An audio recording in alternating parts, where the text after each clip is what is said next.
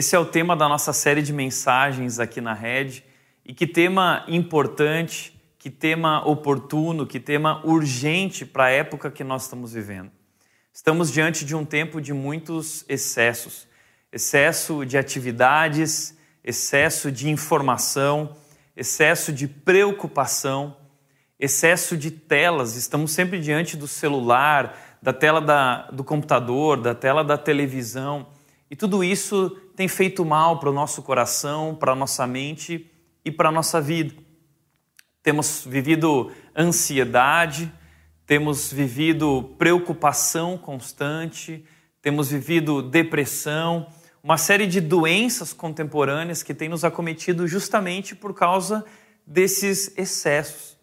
E diante de tudo isso, nós precisamos encontrar foco nós precisamos encontrar a simplicidade, eliminar o que é desnecessário para que a gente realmente possa ficar com aquilo que é realmente importante. Nosso objetivo através dessa série é te ajudar nisso, a encontrar esse foco, aquilo que é prioridade na nossa vida e realmente urgente e importante. Uma das coisas que, uma frase que eu gosto muito foi dita por Leonardo da Vinci, a frase que diz que a simplicidade é a máxima sofisticação. O que eu acho interessante dessa frase é que Leonardo da Vinci afirmou isso há mais de 500 anos atrás, em um mundo muito diferente. Mas essa frase é mais atual e relevante do que nunca. Aliás, essa frase era uma das máximas de uma das minhas inspirações, que é o Steve Jobs. O Steve Jobs ele apoiou muito a sua história de vida em cima dessa frase, aquilo que ele acreditava, sua filosofia de trabalho, simplicidade a máxima sofisticação. E ele procurou imprimir isso em tudo aquilo que ele formou, tudo aquilo que ele construiu em torno da Apple. E enquanto várias empresas estavam eh, trabalhando na construção do computador ou trabalhando na construção de um celular, e todo mundo queria encher o celular de botões, vários botões do lado, vários botões na frente. A moda era ter muitos botões. O Steve Jobs tomou a decisão de tirar todos os botões e criar um celular simples com um único botão, que foi o iPhone.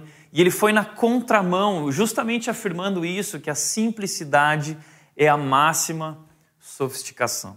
E deu tão certo. Uma das coisas que ele fez também, logo no começo da Apple, quando a Apple começou numa pequena garagem, o computador era algo que não era acessível às pessoas. Era algo muito distante. Apenas grandes empresas que tinham muitos recursos e tinham é, pessoas capacitadas para mexer no computador, numa linguagem que era super difícil, só pessoas muito inteligentes e estudadas conseguiam ter acesso ao computador. O, o desejo dele foi transformar o computador em algo simples, em algo acessível para todos. E daí veio o Macintosh, o Mac.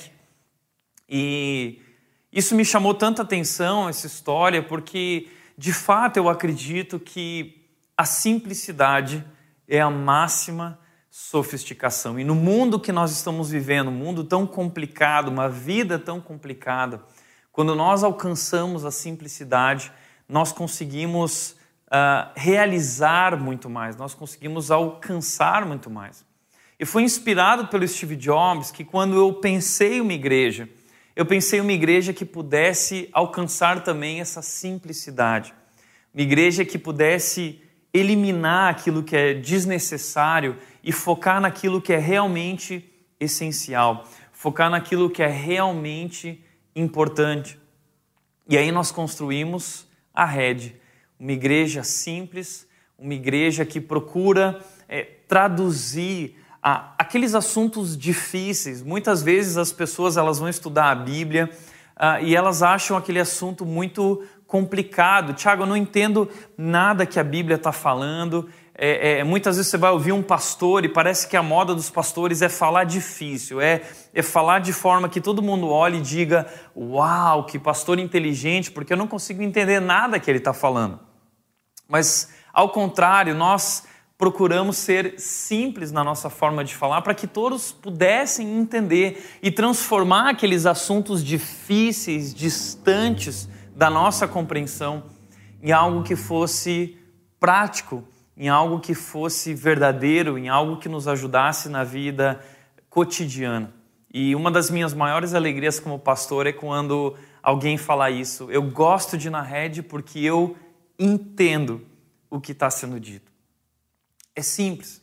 A maneira como Jesus falou com seus discípulos e as pessoas foi de uma maneira simples para que elas pudessem entender. Então eu acredito que a simplicidade é a máxima sofisticação. Agora o Steve Jobs, ele procurou trazer isso não apenas para sua empresa, para a Apple, mas ele trouxe isso também para a sua vida. E ele disse o seguinte: Este tem sido um dos meus mantras. Foco e simplicidade. O simples pode ser mais difícil do que o complexo. É preciso trabalhar duro para limpar seus pensamentos de forma a torná-los simples. Mas no final, vale a pena, porque quando chegamos lá, podemos mover montanhas. Então, eh, o Steve Jobs tornou isso o grande desafio dele. O desafio de encontrar o foco e a simplicidade. Agora, muita gente pensa que simples é de qualquer jeito, que simples é menos. E, na verdade, não. Uh, uh, menos é mais. E encontrar a simplicidade, como ele disse, pode ser mais difícil. Eu concordo totalmente com isso. A gente encontrar o foco, a gente transformar as coisas em algo simples, dá muito mais trabalho do que fazer algo complexo, requer muito mais tempo, requer muito mais dedicação. Então, o simples dá trabalho. O simples é difícil. É preciso treinar, é, é preciso refletir, é preciso pensar, é preciso retirar aquilo que não é necessário, é preciso tomar decisões, mas como ele diz, no final vale a pena. Porque quando nós encontramos o que realmente é importante e essencial, quando nós chegamos nesse momento, nós podemos então mover montanhas.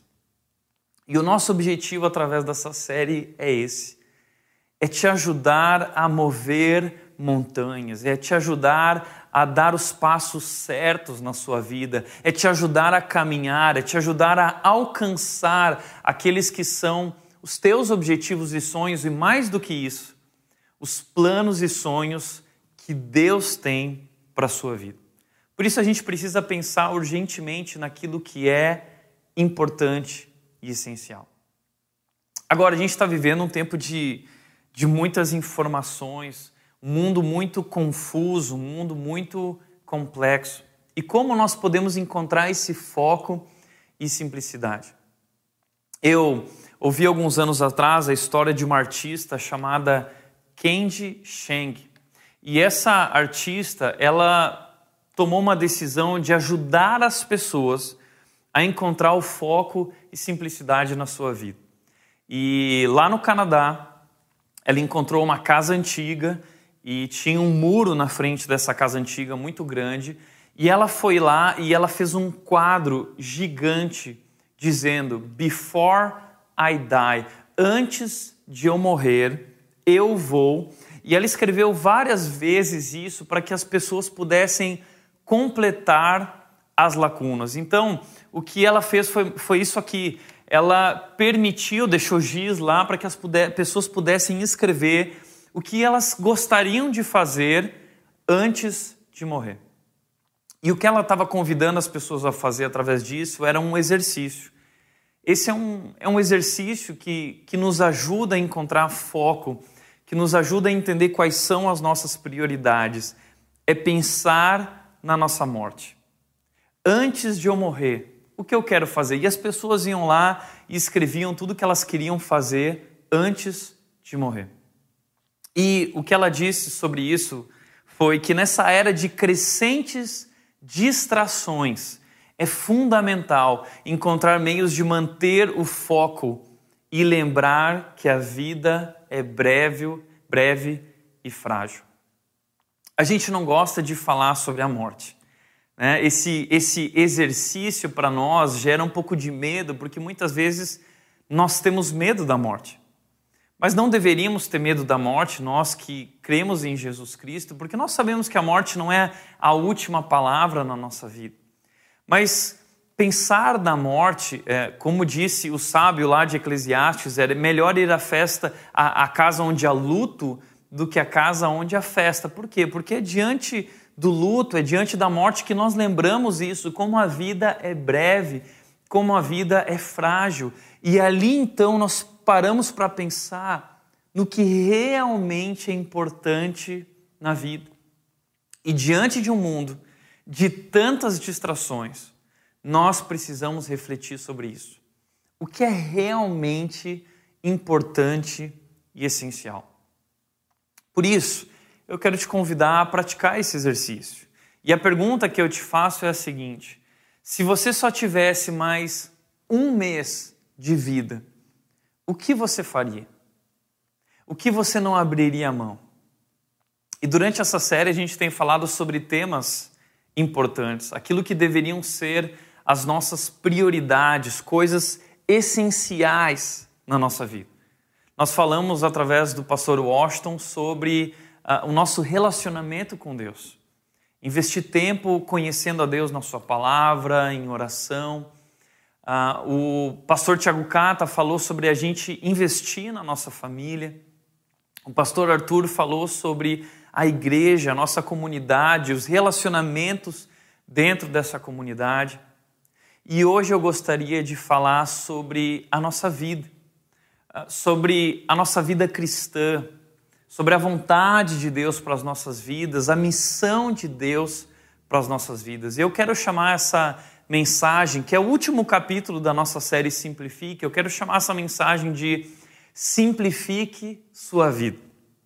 Eu quero te ajudar a olhar para a tua vida como um todo e aquilo que Deus tem como plano para a sua vida. E eu quero te ajudar a entender qual é o plano de Deus para a sua vida e o que Deus tem para você e o que Deus quer de você. Você já fez essa pergunta? A seguinte pergunta: O que Deus espera de mim? Você já parou para pensar nisso? O que Deus espera de mim? O que Deus tem para minha vida? Qual é a vontade de Deus para minha vida? Esse é um assunto que muitas vezes provoca confusão na nossa mente. Eu não sei o que Deus quer de mim. Eu não sei qual é a vontade de Deus para minha vida. Eu lembro uma vez que uma pessoa chegou para mim e disse: Tiago, não seria muito mais fácil se Deus escrevesse um bilhete para nós dizendo o que Ele quer? E eu virei para essa pessoa e eu disse: sim, seria muito mais fácil, mas é exatamente por isso que ele já teve essa ideia e ele escreveu a Bíblia. A Bíblia é esse bilhete. E aí talvez você diz, tá bom, Tiago, mas é um bilhete tão grande um pouco confuso. Eu tenho dificuldade de entender muitas vezes dentro desse livro o que tá bom, mas o que Deus quer de mim? O que Deus espera de mim? E hoje eu quero te convidar a olhar para um texto na Bíblia, um texto que é um dos meus preferidos ele se encontra lá no Antigo Testamento e ele vai resumir em três princípios o que Deus espera de mim e de você. E se você colocar em prática uh, esses três princípios na sua vida, tenha certeza, você está vivendo exatamente aquilo que, que Deus tem, aquilo que Deus colocou como importante, como essencial você tá, vai estar tá vivendo de fato a vontade de Deus e cumprindo a vontade de Deus e a missão de Deus na sua vida. O texto que eu quero compartilhar hoje com vocês, ele se encontra em Miqueias, capítulo 6, versículo 8. E esse texto diz o seguinte: Ó povo, o Senhor já declarou o que é bom. E ele declarou também o que ele requer de você: que pratique a justiça, ame a misericórdia e ande humildemente com o seu Deus. Olha que texto maravilhoso. Esse texto é considerado é, o pico, o mais alto eh, lugar no Antigo Testamento. É um desses textos que, que trazem à tona um resumo de tudo aquilo que Deus esperava do seu povo lá no Antigo Testamento e continua valendo para nós hoje. O que Deus espera de mim? O que Deus requer de nós? Ele diz: Deus já declarou o que é bom e o que ele requer de você: que pratique a justiça, que ame a misericórdia e ande humildemente com o seu Deus. Eu quero falar com você hoje sobre isso, sobre esses três princípios que Deus requer de nós. Mas para que a gente entenda o que significam esses três princípios, a gente precisa entender um pouco o contexto do livro de Miqueias, desse homem que era um profeta.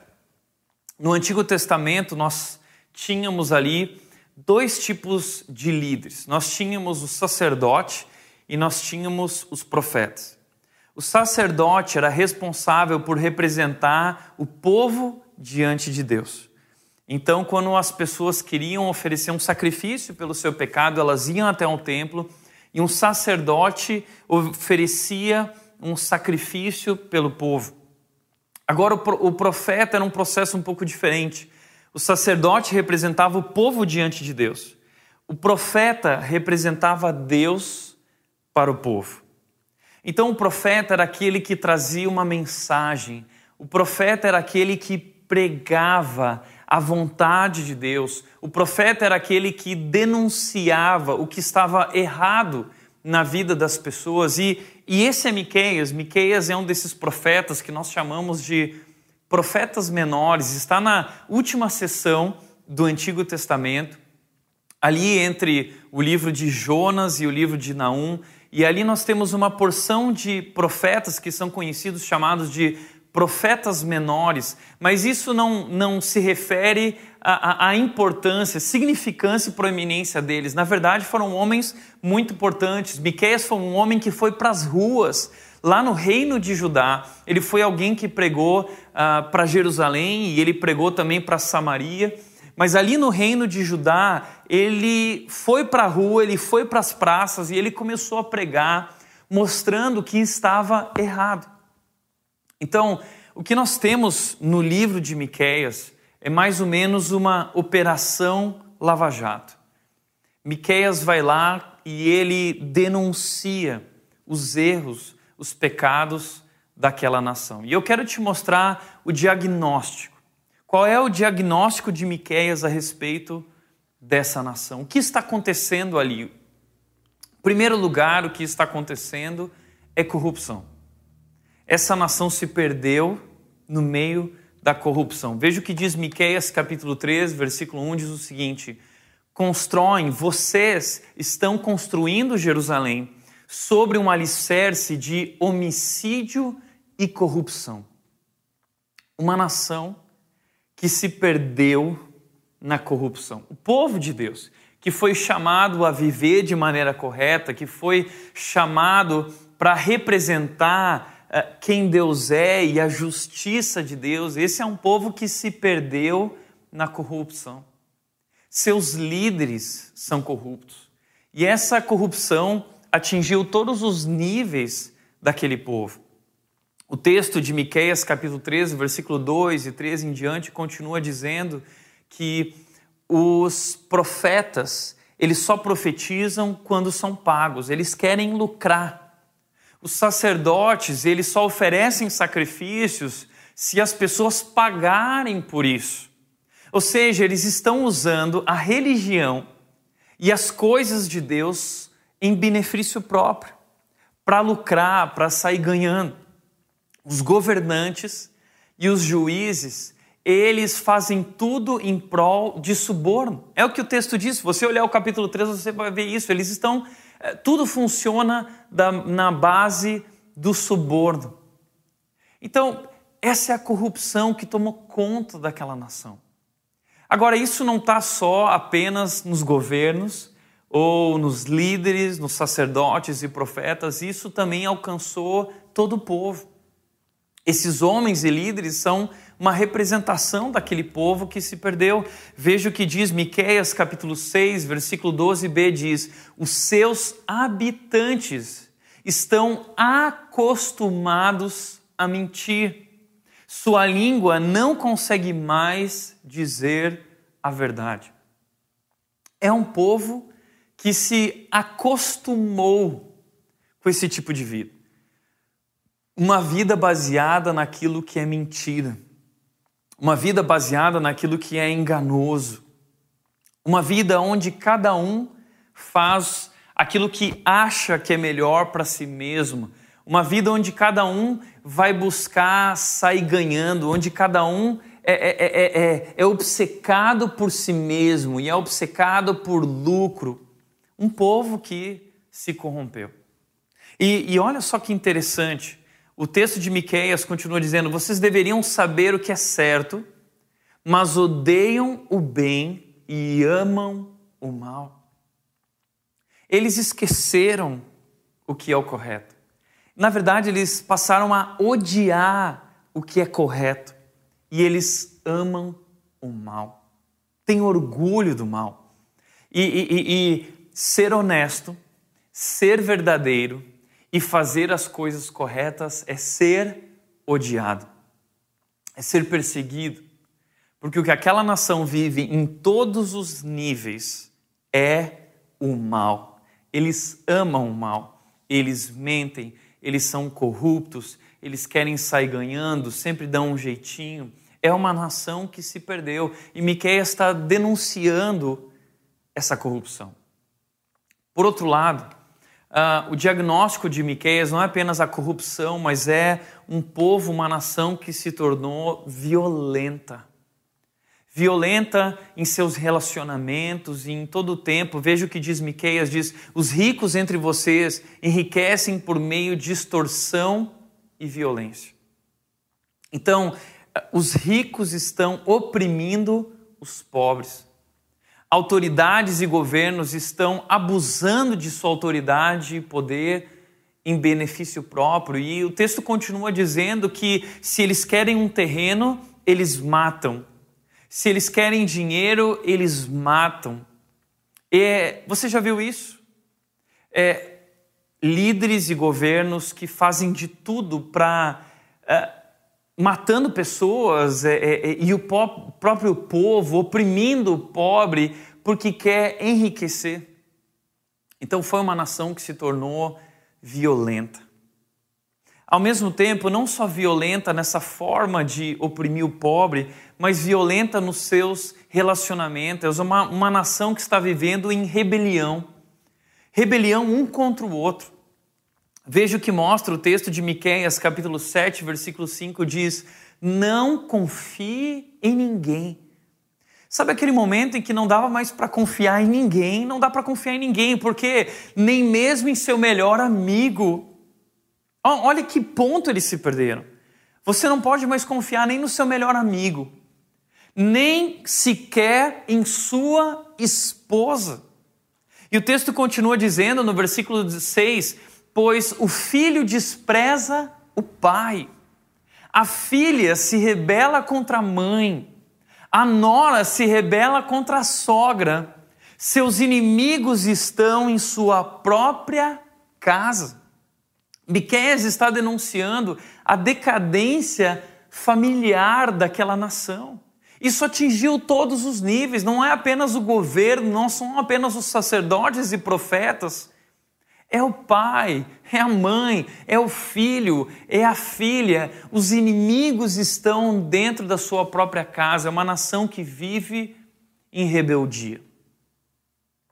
Por último, ah, o diagnóstico de Miqueias é a religiosidade.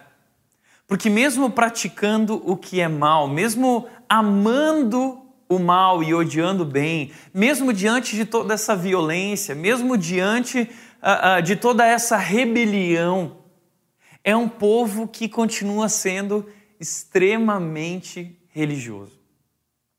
Eles são extremamente religiosos, eles são um povo ritualista. Veja o que diz Miqueias capítulo 6, versículo 5 diz: "Que podemos apresentar ao Senhor, devemos trazer holocaustos ao Deus Altíssimo". Veja, o livro de Miqueias é, como eu disse, é essa operação Lava Jato denunciando, mostrando os erros e pecados dessa nação. E o que Deus diz em Miqueias capítulo 6, versículo 3, Deus diz o seguinte: O que eu fiz para que vocês se esquecessem de mim? O que foi que eu fiz para vocês se esquecerem de mim? Então, esse é um povo que se esqueceu de Deus. Esse é um povo que esqueceu tudo que Deus tinha feito na vida deles. Eles não estavam vivendo de acordo com isso. O versículo 4 do capítulo 6 diz que Deus tirou eles uh, do Egito, eu os tirei do Egito e os resgatei da escravidão.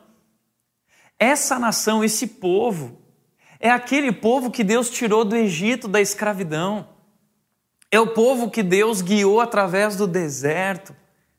Povo que viu o, o, mar vermelho ser aberto, povo que foi sustentado por Deus naquela terra seca e árida, povo que recebeu água, povo que a, a, recebeu sustento através do maná todos os dias, povo que viu o poder de Deus em todos os sinais, em todo o cuidado de Deus. Durante o dia eles tinham uma nuvem que trazia um ambiente é, é, aconchegante, sem aquele sol escaldante e aquele calor absurdo do deserto. Durante a noite, quando vinha o frio, Deus colocava uma nuvem de fogo, uma coluna de fogo que esquentava, trazia um clima agradável para que eles pudessem dormir, descansar e continuar a sua jornada, tendo uma direção. Então Deus foi um Deus cuidadoso que cuidou deles em cada detalhe.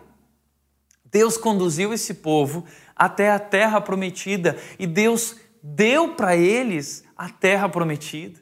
Uma terra incrível que emanava leite e mel, uma terra que produzia muito. Então Deus não apenas libertou eles, mas Deus abençoou eles com uma série de bênçãos e agora eles têm uma terra, agora eles são uma nação e Deus diz que eles são o povo de Deus. Mas o que aconteceu? O povo de Deus se esqueceu de Deus. Não é isso que acontece muitas vezes com a gente. Nós somos tão abençoados por Deus. E quando as coisas estão bem, nós esquecemos de Deus e nós começamos a tocar a vida do nosso jeito. Isso é a nação de Israel e nós já falamos várias vezes aqui na rede sobre isso, momentos como o momento de juízes, como vários outros momentos em que essa nação se perde, se esquece. É o tempo todo, eles vão se esquecendo. É uma nação que vive essa montanha russa, ora bem com Deus, ora lembra, ora esquece. E, e, e, esses pecados então vêm à tona e eles sofrem as consequências por causa disso. E Miqueias, mais uma vez, está mostrando isso e está declarando para esse povo que eles vão sofrer as consequências por isso.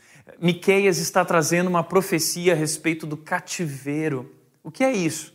Eles vão ser presos, eles vão ser levados dessa terra, eles vão ser levados para Babilônia uh, como escravos, mais uma vez, eles vão viver nessa outra, nessa terra. E Miqueias está mostrando que tudo isso é a disciplina de Deus na vida deles. O que eu fiz para vocês se esquecerem de mim? E aí, a resposta desse povo é a seguinte: Deus, o que, você quer que a gente faça? O que, você quer que a gente faça para te agradar? E aí eles dizem o seguinte: que podemos apresentar ao Senhor? Devemos trazer holocaustos ao Deus Altíssimo? Tá bom, Deus. É, desculpa, Deus. O que, que, que você quer? Você quer um sacrifício? A gente vai fazer um sacrifício para você. E o texto continua dizendo no versículo 6: Não, peraí, você quer que a gente ofereça mil sacrifícios, mil carneiros. Vamos fazer algo grandioso que vai chamar a sua atenção e vai te agradar. Ah, não, você não quer mil carneiros. Você quer que a gente sacrifique os nossos primogênitos. Você quer que a gente faça algo chocante para chamar a atenção, para que todos vejam. Veja, esse era um costume dos povos pagãos, povos que não eram o povo de Deus, que adoravam outros deuses, cheio de idolatria. Muitos desses deuses, ah, eles, ah, as pessoas sacrificavam seus filhos primogênitos para agradar esses deuses. E sabe o que foi que um dos reis de Judá fez? Acás, ele fez isso. Eles sacrificaram primogênitos. Isso foi algo terrível. Mas esse é um povo ritualista que se esqueceu de Deus e não conhece mais a Deus e acha que o que esse Deus está buscando é esse tipo de sacrifício e holocausto. E por mais que você olhe e ache tudo isso absurdo, eu posso te falar uma coisa: é muitas vezes assim que nós também agimos com relação a Deus. Nós somos essas pessoas que acham que ah, eu vou oferecer algo para Deus, eu vou fazer algo bonito que Deus vai se agradar, eu vou na igreja, eu vou. Nós somos extremamente ritualistas. E esse povo ia ao templo e eles faziam as suas ofertas, mas a sua vida estava separado de Deus. Eles eram extremamente religiosos, mas essa religião, a sua fé, não trazia transformação de vida. Entenda uma coisa: Deus não quer sacrifícios, Deus não quer rituais, Deus não quer cerimônias, Deus quer uma vida transformada.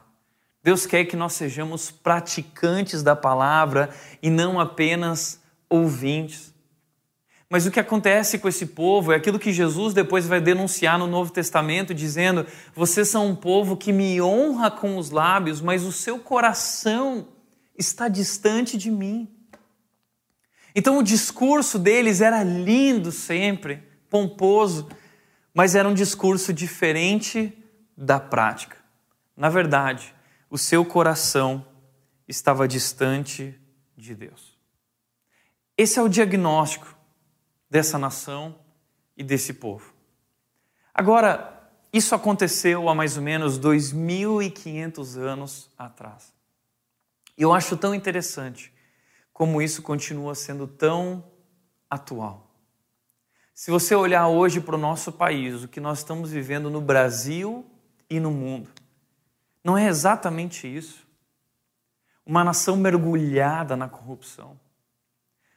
Do alto escalão aos habitantes, ao povo, à população, que aceita suborno, que mente, que está acostumado a mentir, rebelião de todos os lados, brigas de todos os lados, dentro inclusive do contexto familiar marido contra esposa, esposa contra marido, filhos contra os pais, pais contra os filhos, líderes religiosos que se perderam, igrejas que se tornaram empresas, negócios e visam lucro, é um povo que está completamente distante de Deus, porém extremamente religioso, dizendo que crê em Deus, dizendo que acredita em Deus, dando glória a Deus mas não vivendo de fato uma vida para Deus. Então, quando esse povo pergunta, Deus, o que você quer? O que nós podemos fazer para te agradar? Essa não é a pergunta que nós fazemos muitas vezes. Deus, o que você espera de mim? O que você quer de mim? E a resposta de Deus para esse povo é Miqueias 6,8. E o que eu aprendo com essa resposta de Deus é isso. Deus gosta de simplicidade. Deus não quer sacrifícios, Deus não quer holocaustos. Você não precisa chamar a atenção de Deus, você não precisa fazer grandes coisas para Deus. Deus gosta da simplicidade. E na simplicidade, Ele vai explicar para nós o que é essencial, o que é importante. E Ele diz isso em Miqueias 6,8. Esse é o te... É, é, essa é a vida simples que Deus nos chama a viver. O que o texto diz, o que ele requer de você? Primeira coisa que Deus requer é que pratique a justiça. Que pratique a justiça. A palavra aqui, justiça, é a palavra mishpat no hebraico. E essa palavra é uma palavra que significa retidão, fazer o que é certo, fazer o que é correto. Mishpat é um conceito muito abrangente envolve muitas outras coisas que a gente vai falar aqui também. Mas a Bíblia mostra homens que buscaram fazer o que era correto. A Bíblia diz que Noé era um homem justo e reto. A Bíblia diz que Jó, capítulo 1, versículo 1, diz que Jó era um homem justo e íntegro. Então, justiça aqui, praticar a justiça, tem a ver com buscar essa retidão, buscar essa integridade, é buscar fazer aquilo que é certo, aquilo que nós sabemos que é correto. Nós estamos vivendo esse tempo, assim como Miqueias está denunciando aquela missão, aquela nação, nós estamos vivendo isso também, um tempo onde as pessoas odeiam o bem e amam o que é mal. E, e muitas vezes nós somos perseguidos e somos taxados, somos é, é, é, é escrachados, zombados, porque como cristãos nós queremos praticar o que é justo. Mas no meio desse mundo corrupto, pervertido, não é fácil praticar a justiça. Isso tem um preço. Muitas vezes, por nós praticarmos a justiça e falarmos a verdade, e por não aceitarmos o suborno e nós queremos, querermos fazer as coisas da maneira correta, nós acabamos arcando com prejuízos. Nós acabamos sendo demitidos. Nós acabamos sendo rejeitados, demitidos. Tem um preço praticar justiça. No mundo que ama o que é mal, nós vamos pagar o preço por fazer o que é certo. Mas o que a gente tem que entender é que, por mais que seja mais difícil fazer o que é certo, é melhor, vale a pena. Como diz o Salmo 106, 3, que diz: como é feliz, como são felizes os que fazem o que é certo e que em todo o tempo praticam a justiça. Você quer ser feliz? Nosso mundo diz assim: o que te faz feliz? Só que o mundo diz o seguinte: não existe certo ou errado, existe o que te faz feliz. Mas a Bíblia está dizendo: não. O que nos faz felizes é fazer o que é certo o que nos faz felizes é praticar a justiça. Não há felicidade em fazer aquilo que não é certo. As pessoas abrem mão do que é certo para buscar coisas em benefício próprio, mas isso não faz bem. Essa é a história do pecado. A gente está vivendo hoje esse tempo do não existe certo ou errado. Não tem mais certo ou errado, é, é, a imoralidade tomou conta. E parece que hoje aquilo que a Bíblia denuncia como pecado e que é errado, parece que isso o mundo hoje quer dizer: não, isso não é errado, isso não é pecado, isso é lindo, isso é maravilhoso. E eles chamam isso de orgulho de ser assim, orgulho de ser assado. Por quê? Porque amam o que é mal, que não é certo, que não é justo. Nós estamos vivendo esse tempo que nós chamamos de pós-modernidade, onde não existe mais uma verdade absoluta. Cada um acredita naquilo que quer, naquilo que é melhor para si mesmo. E talvez você diz, é, realmente, esse é o problema da pós-modernidade. Deixa eu te dizer uma coisa: esse não é o problema da pós-modernidade. Esse é o problema do mundo desde Adão e Eva. Esse problema se chama pecado. Quando Satanás, Lúcifer, disse para Adão e Eva: Olha, não tem nenhum problema em comer esse fruto, faz o que te faz feliz, não existe certo ou errado, busca o que é melhor para você. E ali então, a gente começa a abrir mão daquilo que é certo. Só que ao fazer isso, nós sofremos consequências. E as consequências do pecado são duras, são amargas. E entenda, pela justiça, por causa do nosso pecado, nós deveríamos morrer. A Bíblia diz em Romanos 3,23 que o salário do pecado é a morte. A consequência do pecado é a morte, nós deveríamos morrer. Foi por isso que Deus enviou Jesus. Jesus veio fazer justiça, ele veio pagar o preço pelo pecado, as consequências do pecado em nosso lugar, como nosso substituto. Então Deus em Jesus fez justiça por nós.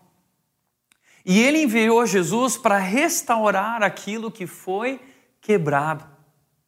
E hoje essa é a nossa missão.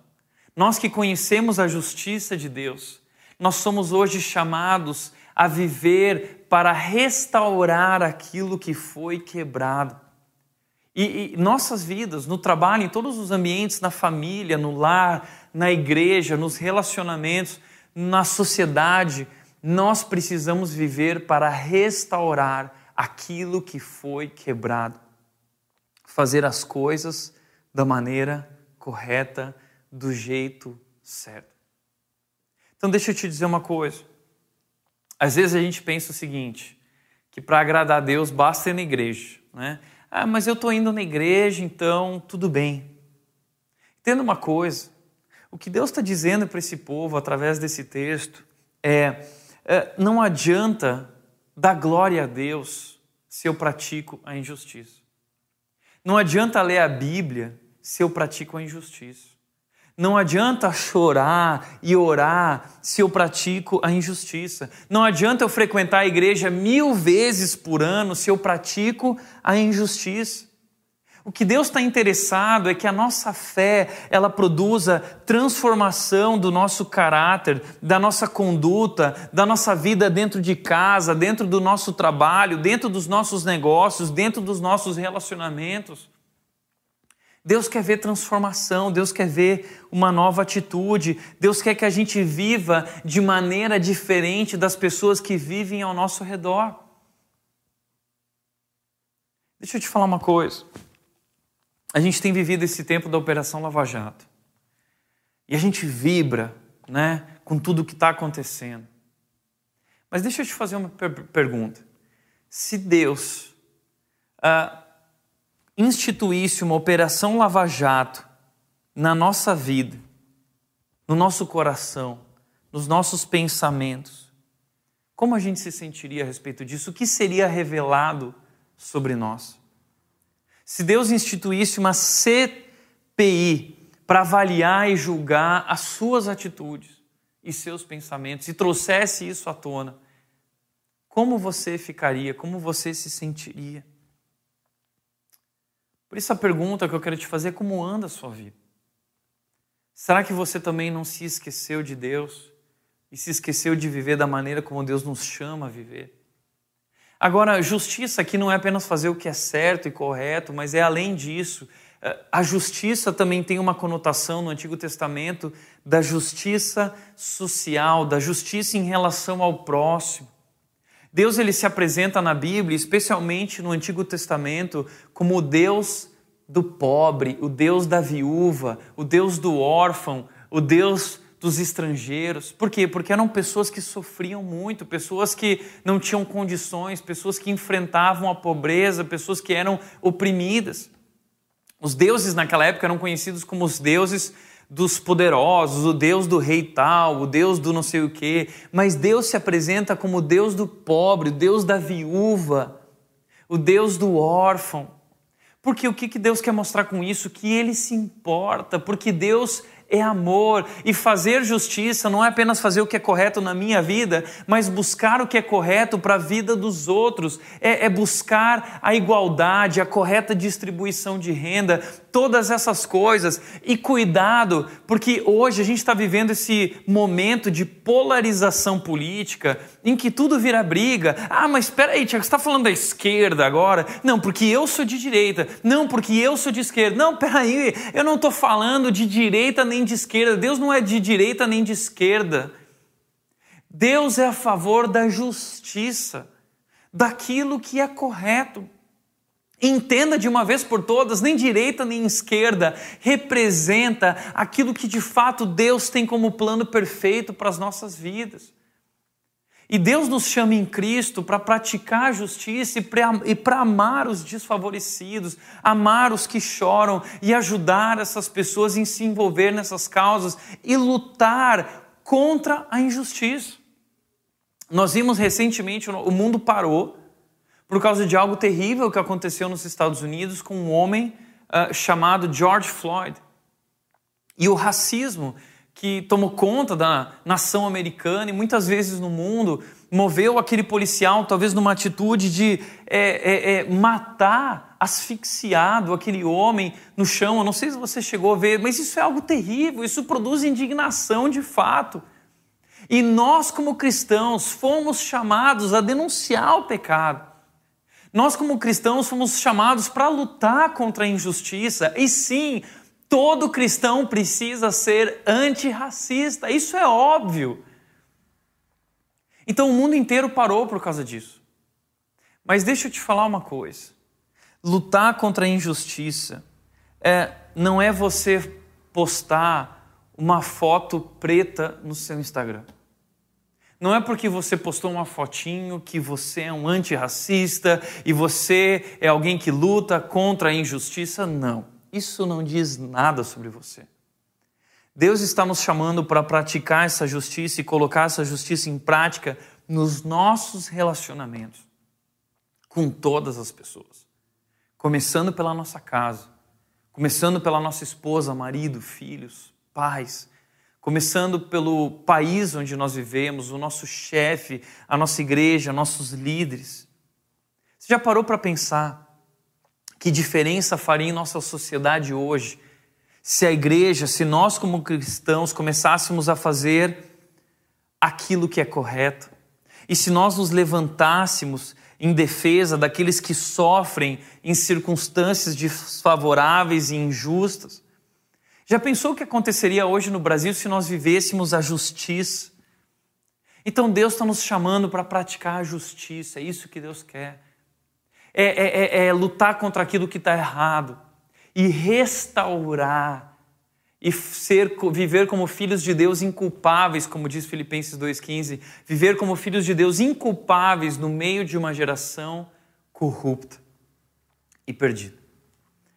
Segundo o princípio, além de praticar a justiça, Deus nos chama a amar a misericórdia. Amar a misericórdia. E a palavra aqui, misericórdia, é a palavra que nós aprendemos lá na série de Ruth, Esperança em Tempos Difíceis. A palavra misericórdia aqui é Hesed. E essa palavra, ela tem também uma abrangência, ela tem vários significados ligados à fidelidade, bondade, Algumas versões vão traduzir amar a benignidade, amar a misericórdia, ou é, também pode significar um amor constante, um amor sacrificial. Então, de certa forma, o que Deus está falando é amar o amor. Nós não fomos só chamados para praticar a justiça e fazer o que é correto, nós somos chamados para ir além. Nós fomos chamados para amar o amor, é ir além da justiça.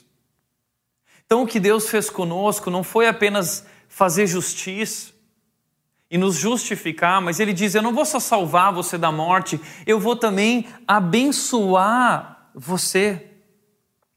Eu vou é, é, é, derramar minha misericórdia sobre você. Misericórdia é eu não tratar as pessoas da maneira como elas merecem. E Deus não nos trata de acordo com aquilo que nós merecemos. Deus não nos trata conforme os nossos pecados, Ele é misericordioso. E nós somos chamados a ser misericordioso com as pessoas, misericordiosos, e amar as pessoas da mesma maneira como Ele nos amou. Nós somos misericordiosos porque Ele foi misericordioso conosco. Mas a misericórdia hoje, nós não, nós não sabemos mais o que é isso.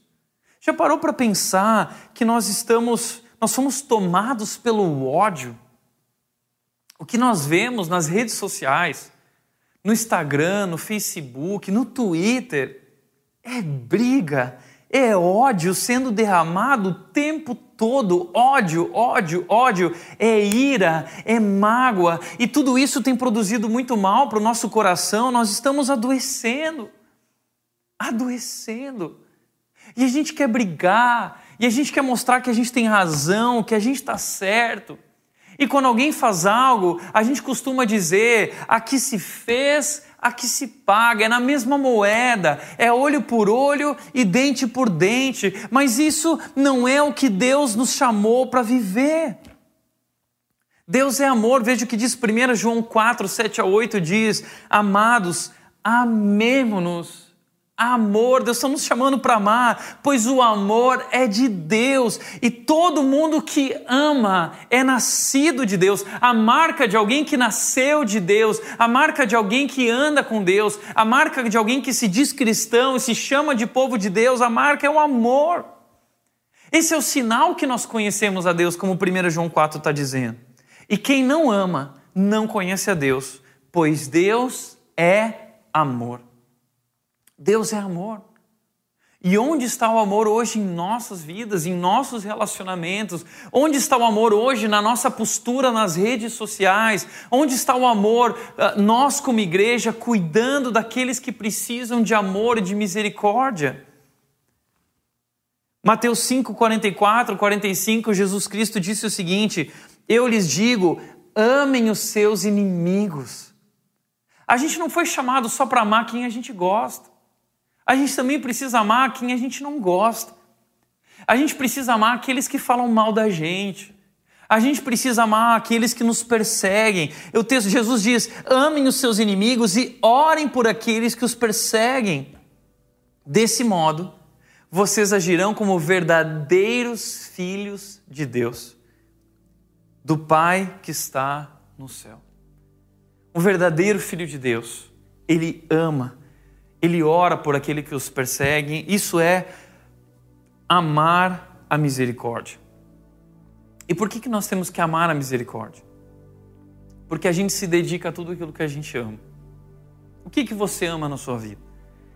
Talvez você ama carros, talvez você ama eletrônicos, talvez você ama roupa, você ama se vestir, se arrumar. Que tipo de coisa você ama? Nós amamos muitas coisas.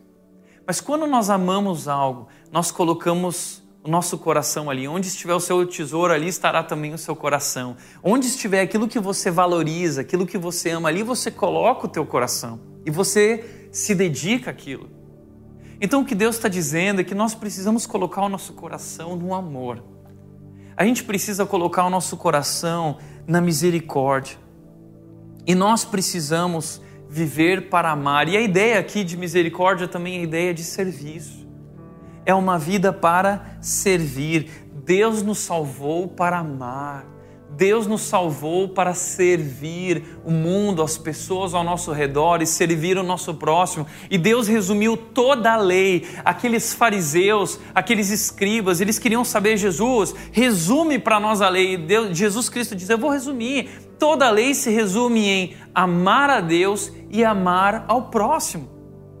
Entenda isso de uma vez por todas.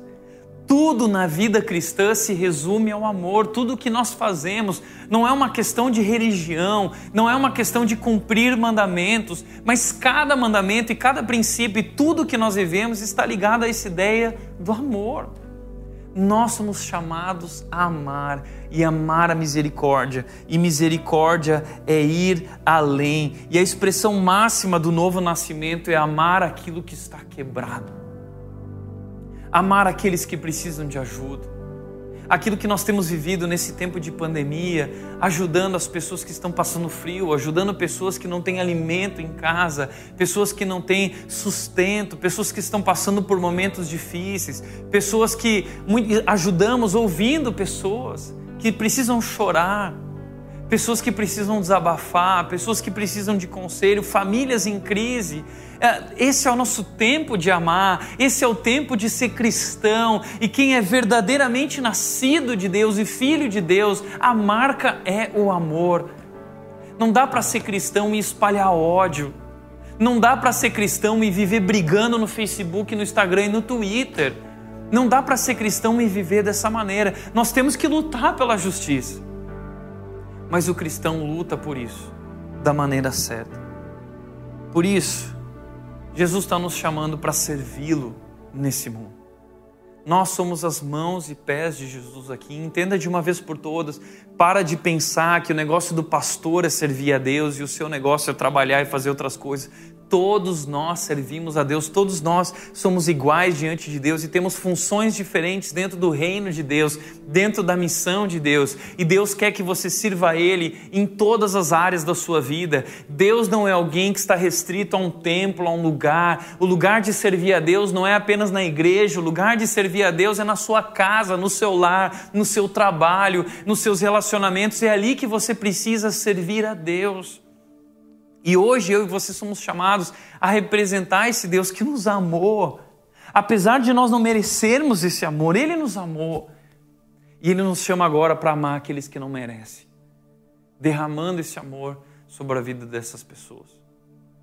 Muitas vezes eu recebo convites de pessoas falando: Tiago, Vamos fazer uma viagem para Jerusalém.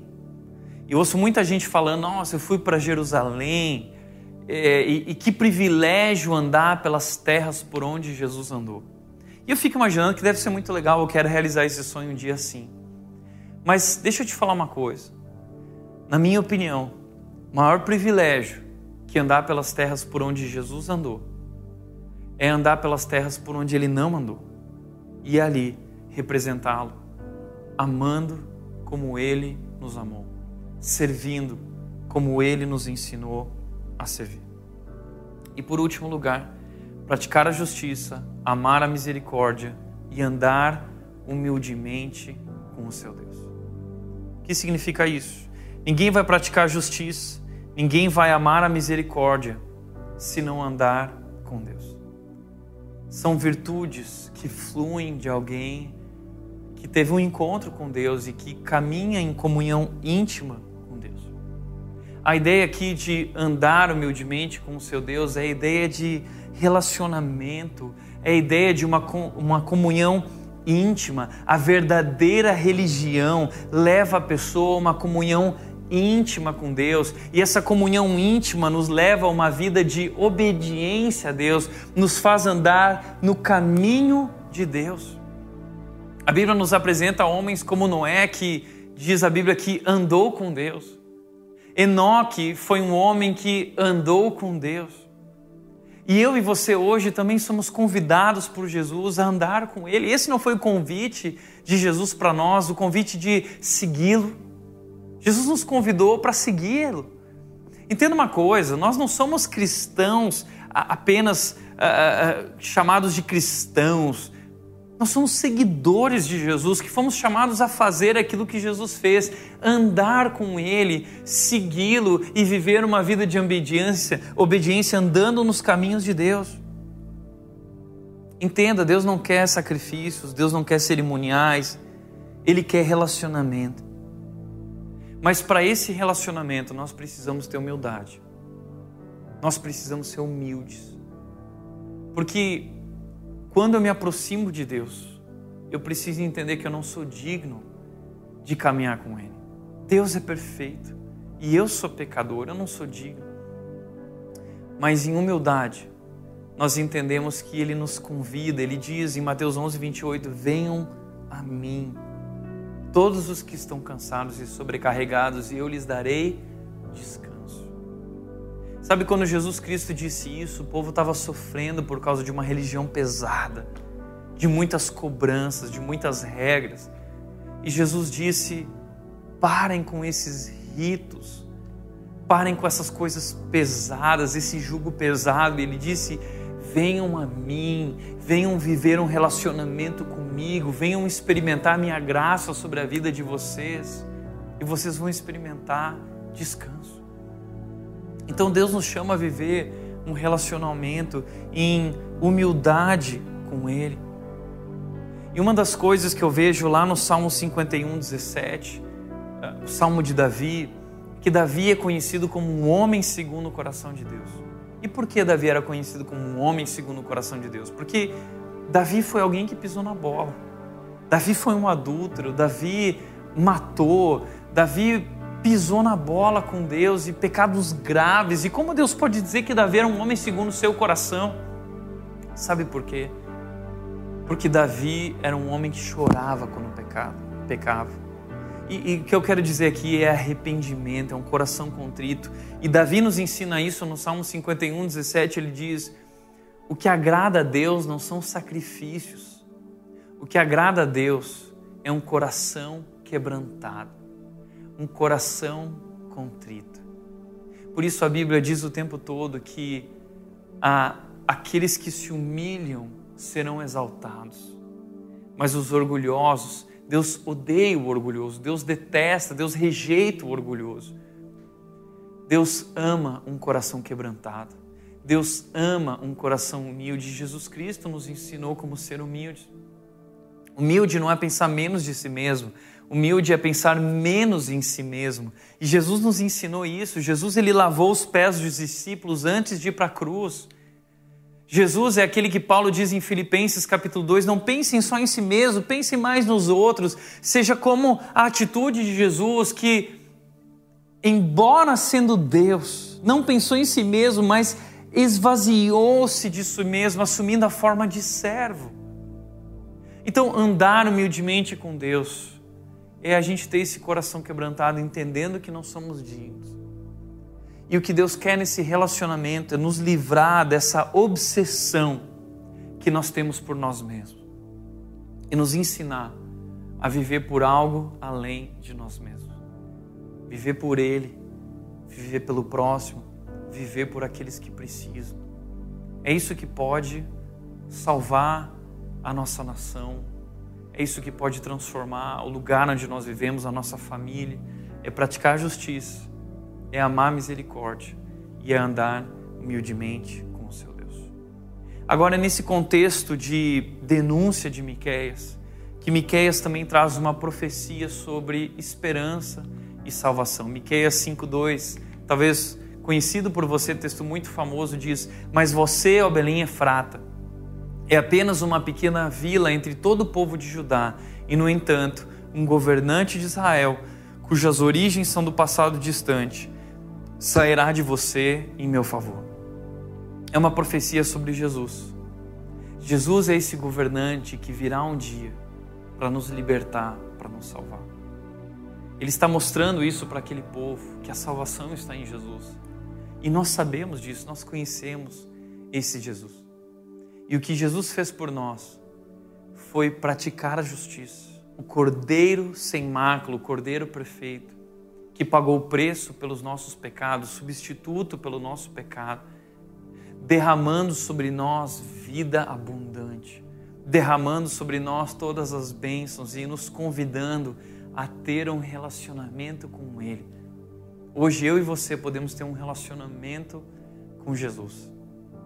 E a partir desse relacionamento, ser transformado de dentro para fora, para podermos viver a justiça e o amor sendo humildes, reconhecendo o nosso lugar.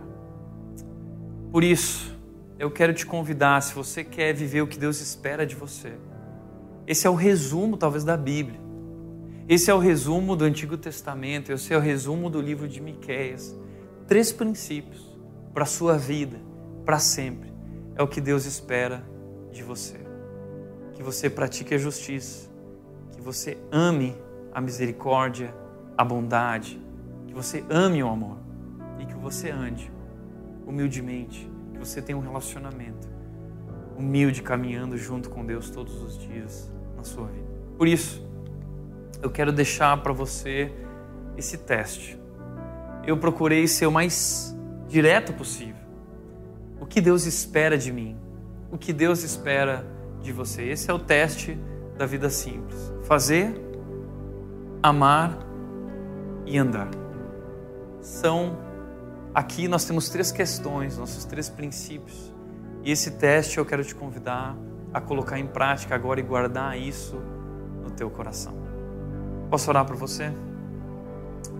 Deus, nós queremos te agradecer, Deus, porque o Senhor, através da tua palavra, mostra o que está errado em nossas vidas.